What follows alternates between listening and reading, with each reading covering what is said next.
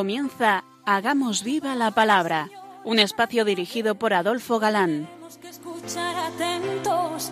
En tu palabra, Jesús, está el mensaje, el del amor, el de andar despiertos. Cuando no tenga sentido la tristeza, en nuestra historia andemos como ciegos. En tu palabra hallaremos la fuerza que nos levante y llene de sosiego.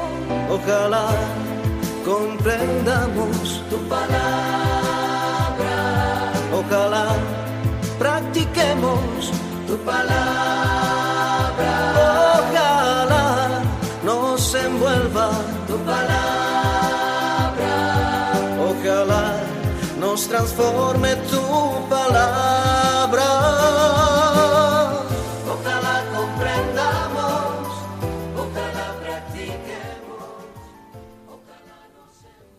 Hola amigos, un día más nos acercamos a la palabra de Dios, que como sabemos es viva y eficaz, fieles a nuestra cita quincenal con todos vosotros. Aquí estamos de nuevo, Ana Adolfo, y Marta, dispuestos a pasar esta hora en vuestra compañía. Bienvenidos a nuestro programa Hagamos viva la palabra. Seguimos avanzando en el conocimiento del Evangelio de, San Mateo. Por ahora hemos llegado al capítulo quinto. así es, un capítulo en el que vemos que Jesús se acaba de poner el mono de trabajo y ha comenzado a anunciar su mensaje de salvación, empezando por lo que llamamos la carta magna del reino, del reino de Dios o reino de los cielos, como le llama nuestro evangelista, Mateo, es decir, las bienaventuranzas. Y acto seguido se dedica a aclarar los discípulos el modo de proceder, en una serie de puntos a cual más interesante. La pasada emisión veíamos aquello de ser sal de la tierra y luz del mundo, y que él no había venido a abolir la ley antigua, sino a darla cumplimiento. Continuamos con estas aclaraciones al sermón de la montaña. Porque os lo aseguro, antes pasarán el cielo y la tierra, que pase una sola o una, so- una sola tilde de la ley sin que todo se cumpla. He aquí una buena comparación que podemos entender. Todo el mundo puede desaparecer antes que se suprima la mínima parte, incluso la letra más pequeña de la ley, la I, la yot. Es la letra más chiquitina del alfabeto hebreo. Y las tildes, obviamente, nuestros acentos, que son también los signos más pequeños empleados como auxiliares de la lectura al escribir. No pueden desaparecer porque forman parte de la escritura, de la palabra de Dios, porque es Dios quien ha hablado por ella. Las palabras humanas, humanas, perdón, son pues pasajeras, fugaces, y la palabra de Dios tiene validez permanente. Pero ojo, no sólo ha hablado por la ley y por medio de los profetas, pues como dice la carta a los hebreos, Muchas veces y de muchos modos habló Dios en el pasado a nuestros padres por medio de los profetas. En estos últimos tiempos nos ha hablado por medio del Hijo. esto es, Cristo es su última palabra, después de la cual Dios ya no dirá otra alguna con la misma autoridad. Y es esta última palabra la, que perfecciona las anteriores y las pone en su lugar. Porque la ley perdura, pero necesita un perfeccionamiento. Es esto lo que indica esta última frase, sin que todo se cumpla. Esta frase quiere decir que toda la ley tiene que llegar a la perfección, que ya empieza ahora, en este momento, por medio de la doctrina de Jesús. Pero también quiere decir que tiene que cumplirse todo lo que allí se predijo y que señala el tiempo futuro. Jesús no solamente enseña el cumplimiento de la ley, sino que lo enseña también en su persona, en su vida, en su muerte. Cuando todo eso se ha cumplido, la doctrina perfecta y la realización perfecta por medio de Jesús, entonces todo se habrá cumplido realmente. En las páginas siguientes tenemos que ver siempre a Jesús en este gran conjunto. Jesús no es fundador de una secta, ni un genio religioso, como a veces se oye decir por ahí. Jesús es la última palabra de Dios, el definitivo revelador de la voluntad de Dios, y, por tanto, es nuestro camino y nuestra verdad. Por tanto, el que violare uno solo de estos mandamientos más pequeño, y así lo enseña a los hombres, será el más pequeño en el reino de los cielos. Pero el que los cumpla y los enseñe, ese será grande en el reino de los cielos. Nadie puede atreverse a violar ni siquiera uno de los mandamientos de Dios, aunque parezca pequeñito, insignificante, de poca importancia. Ese, desde luego, no actúa según la voluntad de Jesús. A mí esta cita siempre eh, me ha dado que pensar, pues es una tremenda responsabilidad para todos, pero en particular eh, para los que difundimos su palabra a través eh, de los medios. Ser fieles transmisores. Hay un peligro, pues es relativamente fácil arrinconar lo antiguo y vender nuevas ideas que regalen los oídos. Pero no soy yo el que tiene que brillar, ni quedar bien. Es su Evangelio el que hay que transmitir con fidelidad. Otra cosa es hacer llegar lo que es tradicional de forma que cobre un nuevo brillo y sea atrayente. Eso sí, Jesús prosigue diciendo, el que los cumpla y los enseñe, es decir, se recalca el cumplimiento, porque es lo que importa sobre todo. Pero este cumplimiento y enseñanza de los mandamientos solo es posible en el sentido y la nueva forma con que Jesús los proclama. A continuación, y para que no quede duda, pone varios ejemplos del cómo se cumplen los mandamientos, incluso los más pequeños. La solicitud, incluso en las cosas pequeñas, eh, determina la categoría en el reino de los cielos. Uno será tal como ha vivido y como ha enseñado. Eh, la frase puede aplicarse sobre todo a los que ejercen o ejercemos un magisterio en la Iglesia, catequistas, párrocos, sacerdotes, laicos no pueden, no podemos hacer una elección arbitraria en el tesoro de la fe. No nos es lícito. Somos o debemos ser fieles transmisores del mensaje completo. Se nos ha confiado el conjunto en el que cada parte, incluso la más pequeña, tiene su importancia. Tremenda responsabilidad la nuestra desde estos micrófonos. Sigue diciendo Jesús. Porque os lo aseguro, si vuestra justicia no supera la de los escribas y fariseos, no entraréis en el reino de los cielos. Aquí tenemos el núcleo, el versículo principal de todo el pasaje, y va sobre la justicia. También eh, los escribas la buscan, sobre todo en su sentido, en su estudio, en su enseñanza. Su tarea es investigar las escrituras e indagar la voluntad de Dios. Instruyen al pueblo, enseñan a los niños, y así en cada caso aplican a su tiempo presente lo que han investigado en los libros. Los escribas, también llamados rabinos, son los maestros oficiales en el país y en la metrópoli de Jerusalén, pero también son los jueces en los procesos más pequeños de las comunidades rurales. A este propósito dice San Lucas, Se han sentado en la cátedra de Moisés y tienen en la mano la llave del saber. Interesante, ¿verdad? Buscan la verdadera justicia, y eso también hacen los fariseos no tienen ningún cargo oficial en el pueblo, pero tienen una gran influencia personal. Diríamos en los lenguajes de hoy, son verdaderos influencers. Pues sí, son un grupo religioso, un partido eh, que quiere observar la ley con especial celo. Adversarios de toda tibieza y mediocridad, radicales e inflexibles en las cuestiones religiosas. Enemigos jurados del poder gentil eh, de ocupación, es decir, los romanos, ¿no? A ellos no les interesa tanto la doctrina como la acción, la práctica realización de la justicia. Pero la justicia de los discípulos de Jesús debe distinguirse con sumo cuidado de la de los escribas y fariseos. ¿Por qué? Pues porque lo que enseñan y hacen los escribas y fariseos no es suficiente a pesar de su esfuerzo. Dios pide más. Esta justicia en el fondo va a otra clase de justicia. Y ese camino más obligado, elevado, perdón, obliga a cada uno de los discípulos y añade que no se puede ser así, que no se puede actuar así. Así no se puede entrar en el reino de los cielos. ¿Es que hay que observar más mandamientos? ¿Llevar a cabo más obras de las que hacen los fariseos? Pues no exactamente.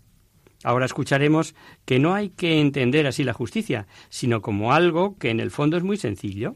Habéis oído que se dijo a los antiguos, no matarás, y quien mate comparecerá ante el tribunal. Jesús se refiere a la enseñanza dada por los escribas, y que han oído eh, todo lo que Dios mandó y es digno de ser escuchado, eh, cosa que, por otro lado, solo poquísimos podían leer.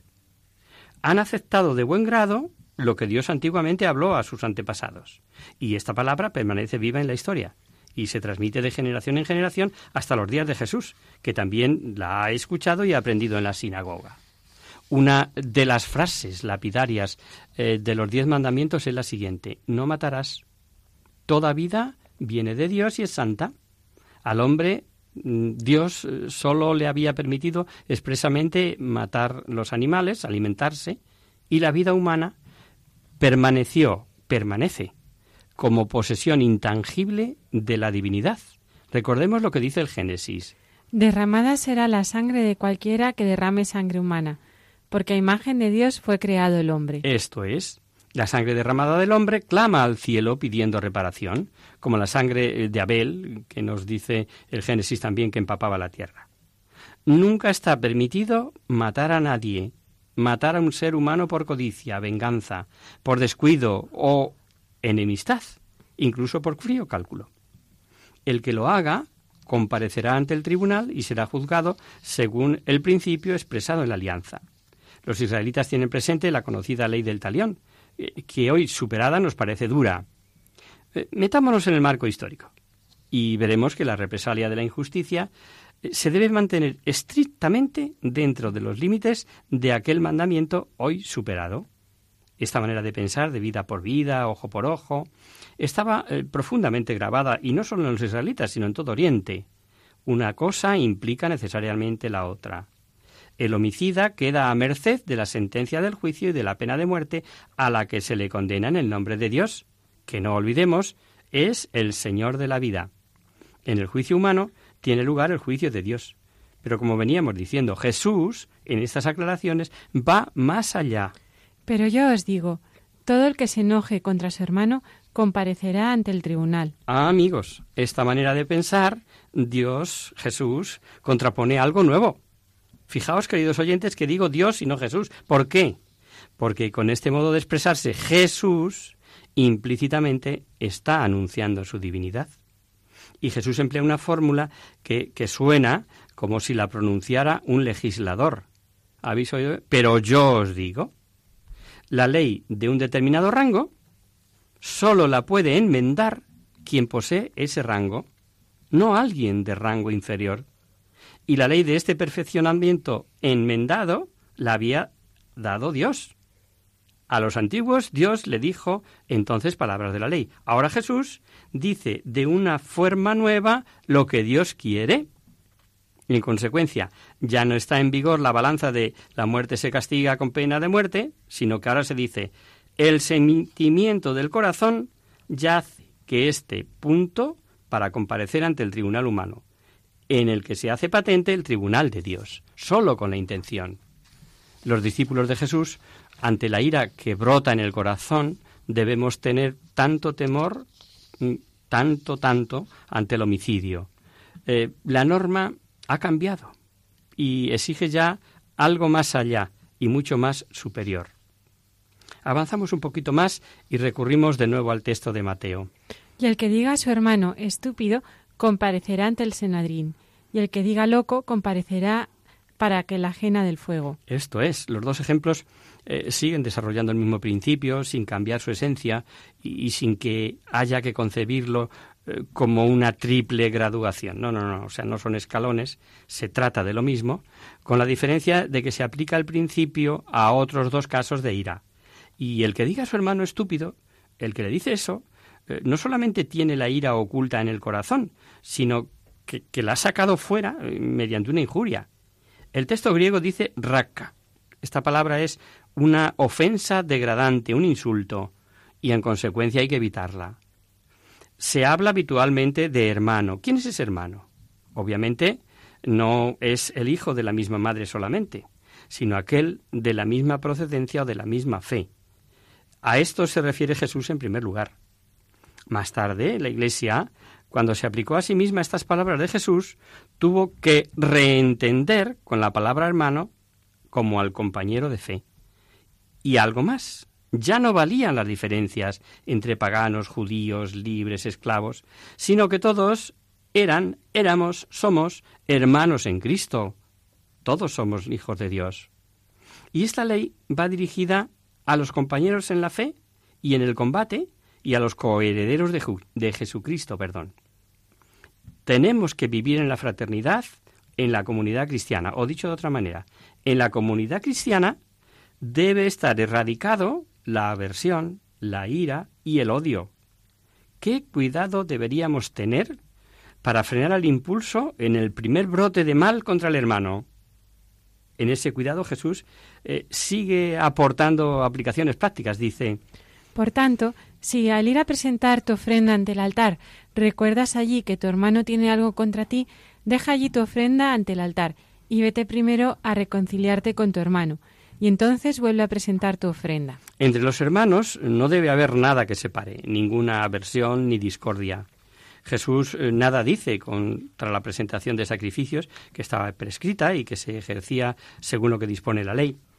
Eh, en este caso Jesús no es mm, un liturgo, no es un celador eh, contra las formas de culto y los ritos litúrgicos, no. Jesús una vez más va al fondo de la cuestión. Basta saber que hay quien tiene algo contra mí. Entonces, eh, debo dar el primer paso para la reconciliación, irme y restablecer la paz. Este primer paso es tan urgente, ahí es donde enfatiza Cristo, que debo dejar y posponer mi ofrenda a pesar del ruido de las habladurías que pudiera causar mi partida. Solo cuando me haya reconciliado seré digno de ofrecer mi sacrificio. Entonces sí mi ofrenda resultará muy agradable a Dios y también logrará la reconciliación con Dios. Nos quedamos pensando en estas ideas, si os parece, con este fondo musical, a ver si le reconocéis.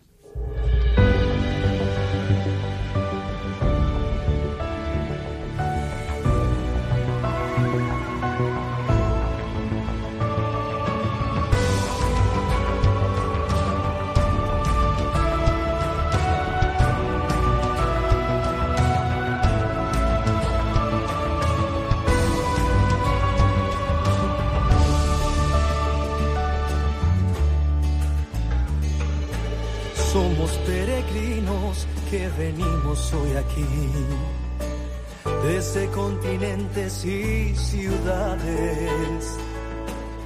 Queremos ser misioneros del Señor, llevar su palabra y su mensaje. Ser como María la que un día dijo sí ante la llamada de tu proyecto. El cielo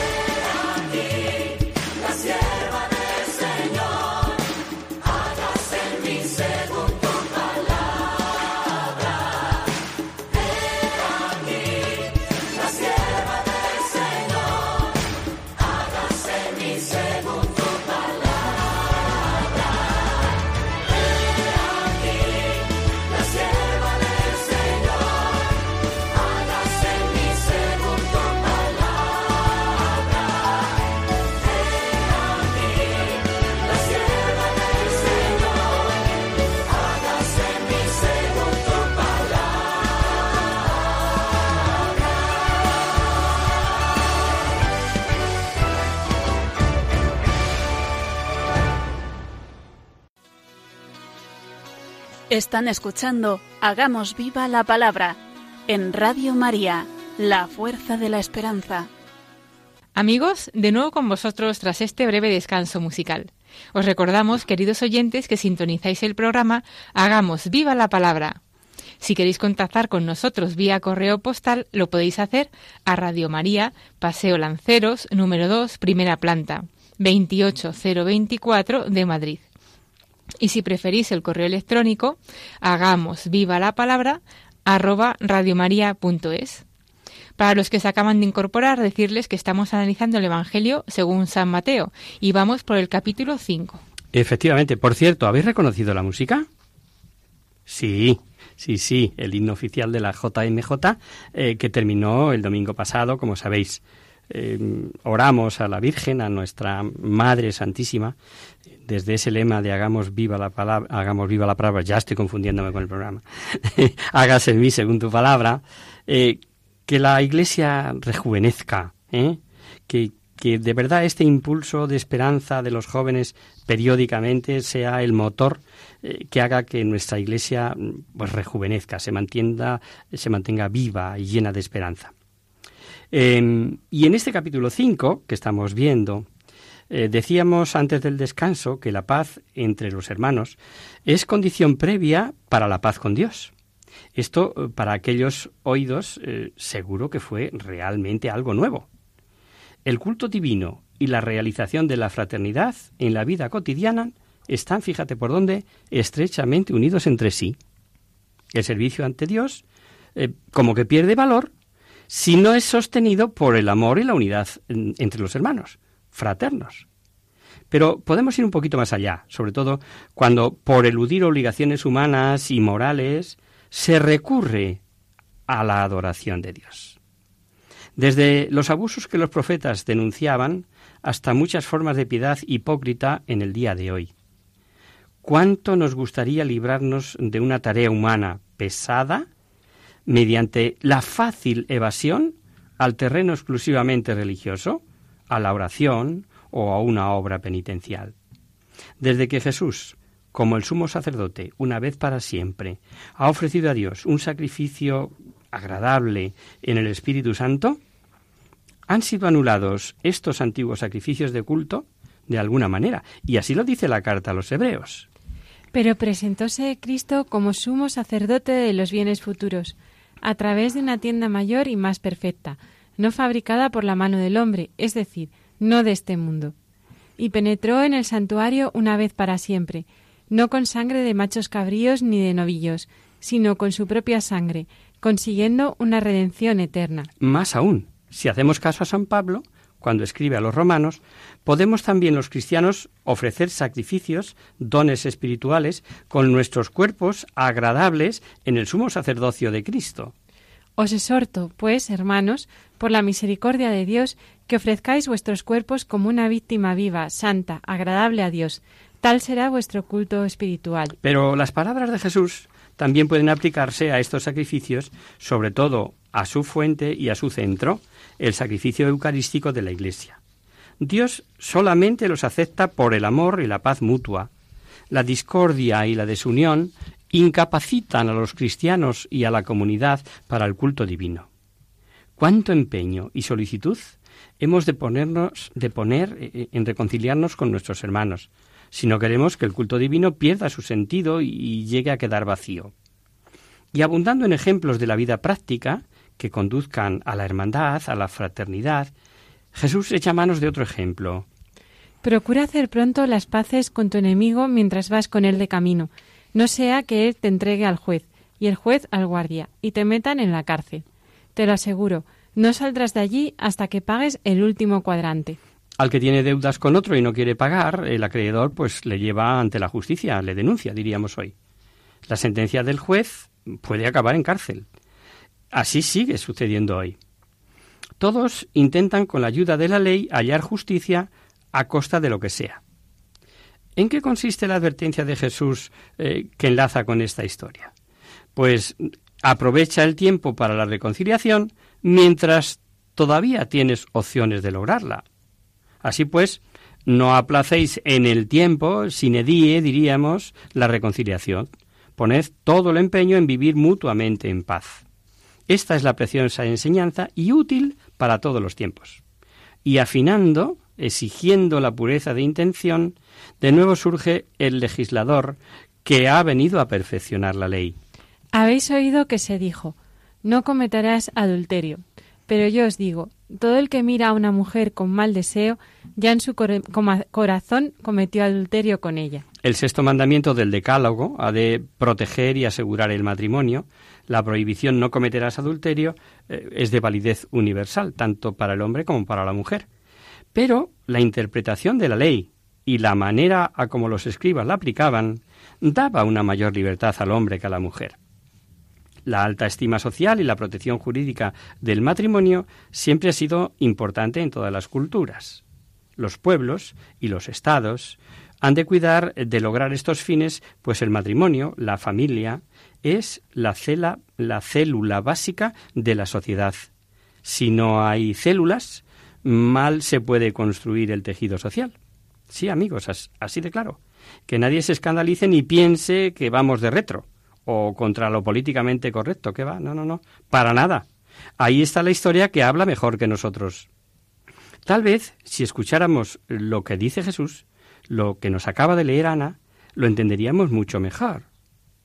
El matrimonio ya se resiente por el hecho de desear a otra mujer o la esposa de otro hombre. El acto externo solo es la consumación perdón, de la concupiscencia interna. Ante Dios mm, tiene importancia el sentimiento, la pureza de lo que se piensa y la voluntad incorrupta y limpia. Si realmente se hace así, eh, eh, quedan claras por sí mismas eh, muchas disposiciones sociales y leyes eclesiásticas sobre la inviolabilidad del matrimonio. Pues Dios penetra el corazón y nos puede juzgar desde nuestros sentimientos e intenciones. Él sí las ve. Y bueno, esto hay que aclararlo, ¿eh? No es lo mismo sentir que consentir. Para que nadie se haga líos, os decimos algo eh, que escuché hace mucho tiempo, por si os sirve. Creo que es del venerable Fray de Manuel Jaén.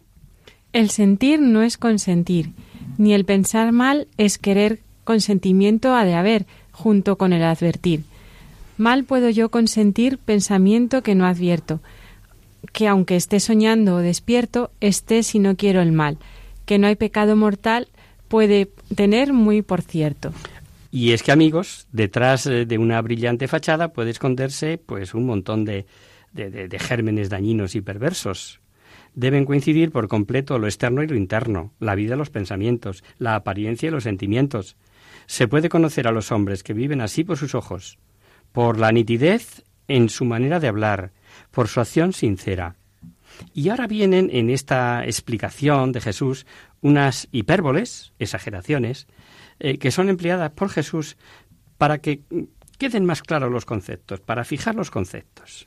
Si pues tu ojo derecho es para ti ocasión de pecado, sácatelo y arrójalo de ti, porque más te vale perder un solo de tus, uno solo de tus miembros que ser arrojado todo el cuerpo a la ajena. Y si tu mano derecha es para ti ocasión de pecado, córtatela y arrójala de ti, porque más te vale perder uno solo de tus miembros que ir todo tu cuerpo a la ajena. Son palabras duras, eh, que solo se entienden bien si se sabe eh, lo que es el escándalo. La palabra escándalo puede tener diferentes significados. Se habla de dar escándalo cuando uno induce a otro a pecado, o de escandalizarse cuando alguien es incitado desde fuera a pecar. Entre las posibilidades de caer en el pecado hay una que sobrepasa todas las demás, y es el gran escándalo, la verdadera tentación, la apostasía perfecta, el negar a Dios e inducir a su negación. Eh, lo veremos más adelante y repetidas veces en este Evangelio. Pero aquí no se habla de este tema, sino de la introducción a un pecado particular, al pecado del abuso sexual, del desliz moral, porque San Mateo ha puesto estos dos versículos después de la advertencia sobre la perfecta pureza del corazón. Aquí la tentación no procede de otros hombres, sino del propio interior, del que brotan las malas intenciones, adulterios, fornicaciones, como dirá en otra ocasión Jesús, ¿no? Pero la tentación se sirve de los miembros del propio cuerpo, de nuestro cuerpo. Y aquí nos hablan de dos en particular, el ojo y la mano, que parecen ser instrumentos especialmente preferidos de este escándalo.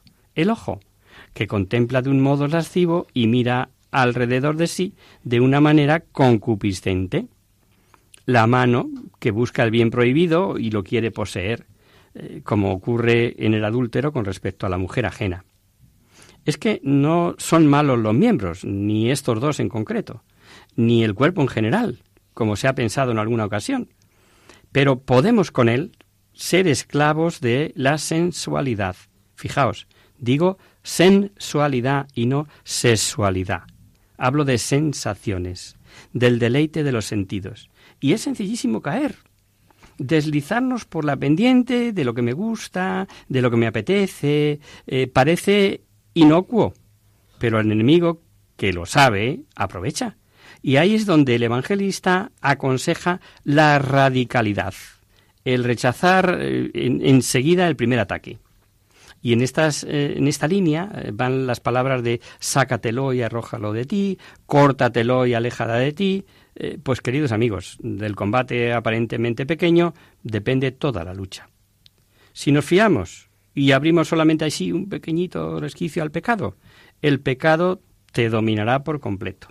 Nuestra fortaleza es tomada por asalto. Por otro lado, el libertinaje sexual siempre tiene por consecuencia un debilitamiento de toda la moralidad, de la fuerza del carácter y del fervor de la vida religiosa. Y eso el enemigo lo sabe muy bien. El camino que se aleja de Dios a menudo empieza por no querer rechazar el pecado con prontitud. Y, solemos autoconvencernos pues con miles de excusas. Bueno, tampoco para tanto. Eh, si solo hice, si solo dije, etcétera, etcétera, ¿no?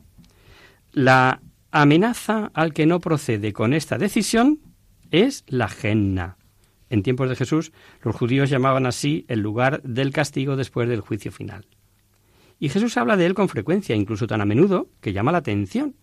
Es la manera de dominar el polo opuesto de la gloria, el polo opuesto de la salvación y de la bienaventuranza.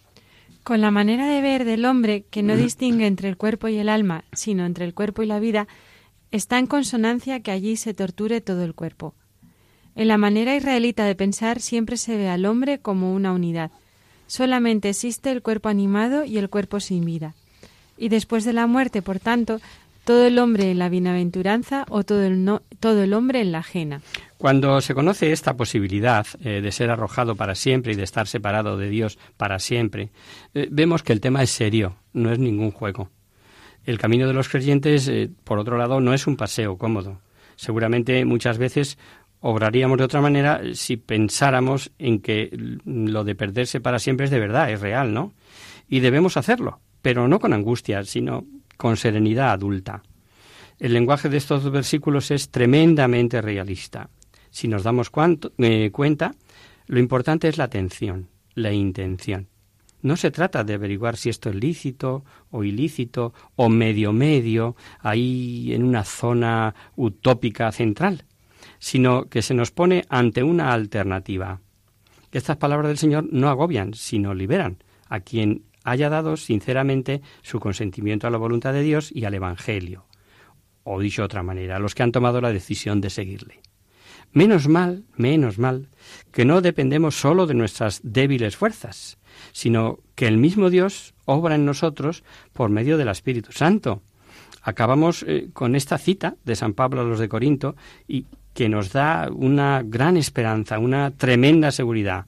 ¿O no sabéis que vuestro cuerpo es templo del Espíritu Santo que está en vosotros, y que lo tenéis recibido de Dios, y que os pertenecéis a vosotros mismos? Porque habéis sido comprados a buen precio. Glorificad, pues, a Dios en vuestro cuerpo. Y un poquito más adelante, en el capítulo 10 de esta primera carta, dice Así pues, el que cree estar firme tenga cuidado de no caer. Vosotros no habéis pasado por ninguna prueba que no sea humanamente soportable, y podéis confiar en Dios, que no os dejará sufrir pruebas más duras de las que podáis soportar. Por el contrario, cuando llegue la prueba, Dios os dará también el modo de salir de ella, para que podáis soportarla. Consoladora, que sí? Pues eso, con mucha paz. Eh, rechazar con decisión la tentación sabiendo y teniendo la seguridad de que nunca será superior a lo que podamos soportar. Eso en primer lugar. Y segundo, Dios nos dará el modo de vencerla. Y nada más por hoy, queridos oyentes. En este punto lo dejamos si os parece.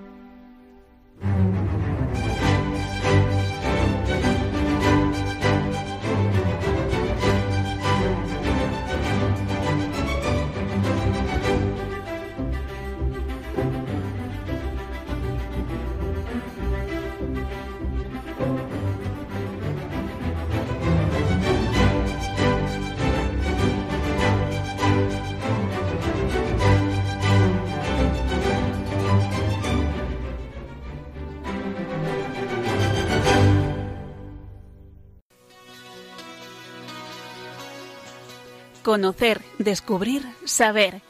En Hagamos Viva la Palabra.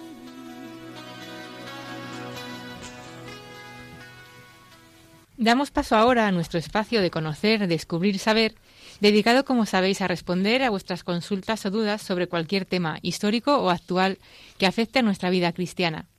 Hoy hemos recibido un correo electrónico de Diana, una nueva amiga desde Valencia, que en su correo dice lo siguiente.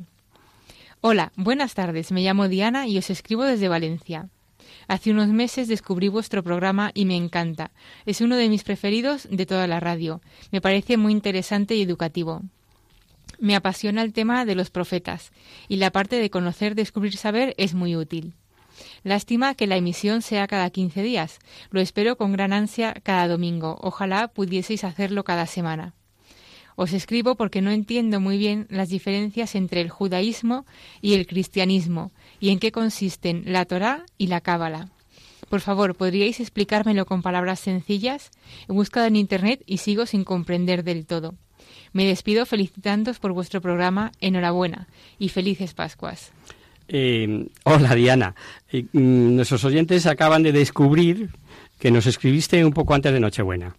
Es así, no siempre nos da tiempo a contestar puntualmente a las cartas que recibimos. Pero gracias, gracias por escuchar este humilde programa. Eh, nos alegramos de que te guste y te sea útil de alguna manera. Eh, pero saberlo nos motiva a nosotros para intentarlo hacer mejor cada día. Eh, hasta hoy, como te decía, no hemos podido contestarte. Y vamos con tus preguntas. Diferencias entre judíos y cristianos. Ahora lo vamos a ir explicando, pero quiero empezar con unas palabras de nuestro querido San Juan Pablo II, que en 1986 decía lo siguiente. La religión judía no es extrínseca a nosotros, sino que en cierto sentido es intrínseca a nuestra religión. Por lo tanto, nos une al judaísmo una relación que no tenemos con ninguna otra religión. Sois para nosotros unos hermanos muy queridos, y en cierto modo podría decirse que sois nuestros hermanos mayores entendemos por extrínseca, ajena a, e intrínseca como que es algo nuestro o que tiene mucho que ver con el cristianismo. Y si tiene que ver con el cristianismo es porque en una parte de la revelación, es decir, en el Antiguo Testamento, estamos completamente de acuerdo, tenemos el mismo y somos herederos de ello. Todo lo antiguo proyecta y apunta al Nuevo Testamento y el Nuevo da cumplimiento a lo antiguo, o dicho de otra manera, los profetas y la revelación anuncian la llegada del Mesías, y su llegada se da en Jesús de Nazaret. Los judíos no aceptan que Jesucristo sea el Mesías y aún siguen esperándolo, y esta es la diferencia básica. Pero apuntamos un poco cuál es su teología. El judaísmo a lo largo de su historia ha sido ante todo una religión y en segundo término una cultura y una forma integral de vida. El hermético aislacionismo que vivió el pueblo hebreo por razones fundamentalmente religiosas y de preservación del pueblo de Dios tenía que conjugarse con la forzada convivencia con los ciudadanos de los países donde vivían. Lo hacían en barrios exclusivos, naciendo así las juderías, que en general eran recintos, a veces hasta murallados, de calles angostas y casas apiñadas. En ocasiones, la obligación de vivir en la judería era impuesta por los gobiernos. Otras veces eran los mismos judíos quienes preferían vivir así, unidos por su propia convivencia y hasta por razones defensivas ante los asaltos y saqueos. Tienen como esencia de su doctrina lo que ellos llaman la Torá o la ley y los profetas, o sea, el Pentateuco, que son los cinco primeros libros de la Biblia, Génesis, Éxodo, Levítico, Número y Deuteronomios, y otro conjunto de enseñanzas derivadas de otros libros, principalmente de los profetas, y estas enseñanzas, junto con la tradición oral que las explica, es lo que se llama el Talmud. Añadir a esto que se pueden distinguir tres clases de judíos ortodoxos, conservadores y liberales o reformistas. Las dos primeras categorías aceptan la creencia en los principios teológicos ya citados. Los conservadores no son tan observantes en cuestiones de ritos o más bien prácticas.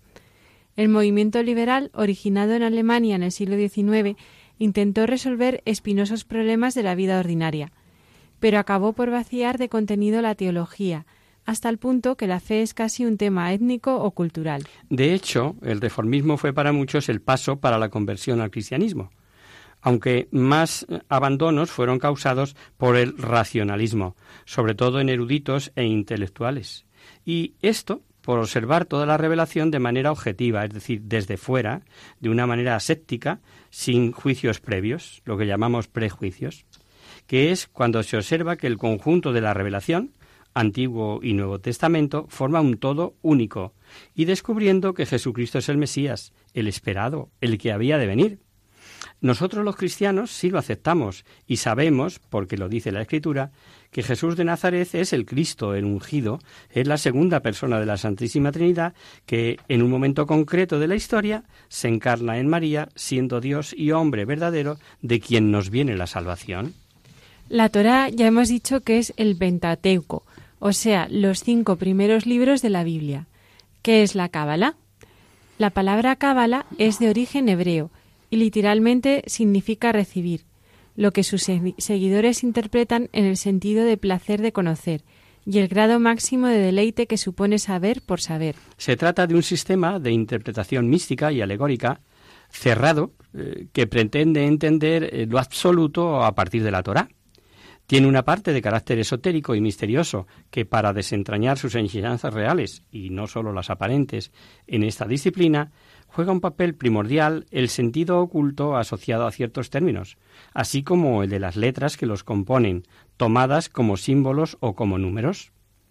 La Cábala nació en el siglo XII y uno de sus primeros sabios fue el judío aragonés Abraham Abulafia, que viajó a Roma con el propósito de convertir al judaísmo al mismísimo Papa Nicolás III, misión que, como era de esperar, no logró cumplir. La Cábala como tal es un pozo, es el pozo de todas las tradiciones místicas judías que se fueron acumulando desde antes de Cristo y que llegaron a reinterpretar las escrituras de tantas y tan variadas maneras, que llegaron a crear una mística cercana al gnosticismo o al hasidismo. En esencia, la Cábala es un sistema de interpretación mística y alegórica de la Torá, que busca en este texto el significado del mundo y la supuesta verdad. Pretende interpretar los sentidos ocultos de los cinco libros y en ellos busca la revelación. Puede entenderse de una manera metafísica, buscando la iluminación, o se puede entender eh, con un medio a través del cual llegar a conocer la realidad que nos rodea. Cabalística es la afirmación de que el conocimiento absoluto no tiene objeto, sino que es un medio. Para los cabalistas, el lenguaje es creador y la Torah contiene todos los textos, todas las combinaciones que pueden darse eh, para crear otros mundos y otras realidades. Los cabalistas entienden que el nombre de Dios está formado por todas las letras que componen el alfabeto y que éste, por tanto, pues tiene múltiples formas. Dios se sirvió de las letras para crear el universo a través de, sus emanaciones o sefirot. La cábala se subdivide en dogmática o real y artificial o simbólica. La lectura cabalística artificial utiliza tres mecanismos analíticos básicos, la, la geometría, la notoración y la temurá. Y todo ello, pues, se va agrandando, se va ramificando, desde que empezamos a decir a lo que ya llevamos dicho, pues como ves, se extiende, ¿no? Eh, pero como nos pide sencillez, lo dejamos aquí. Por resumir, nos quedamos, si os parece, en que esto de la cábala em, es un, un sistema de interpretación mística y alegórica cerrado que pretende entender lo absoluto a partir de la Torah. Confiamos en haberte respondido a grandes rasgos sobre lo que nos preguntas. Por supuesto, y como siempre decimos, eh, si algo no te ha quedado claro, no dudes, querida Diana, en volver a escribirnos. Y hasta aquí, queridos amigos, el programa de hoy.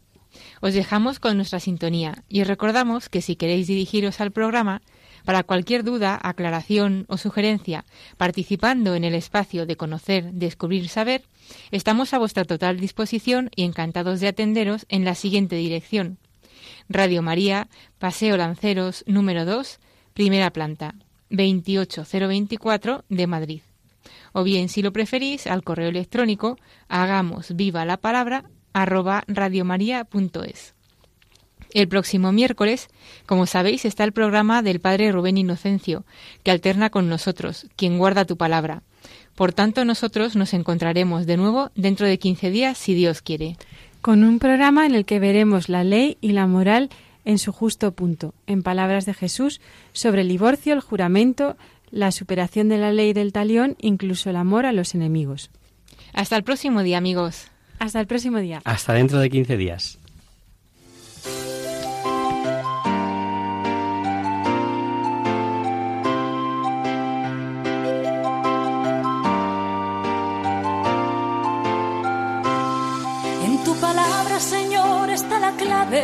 Solo tenemos que escuchar atentos.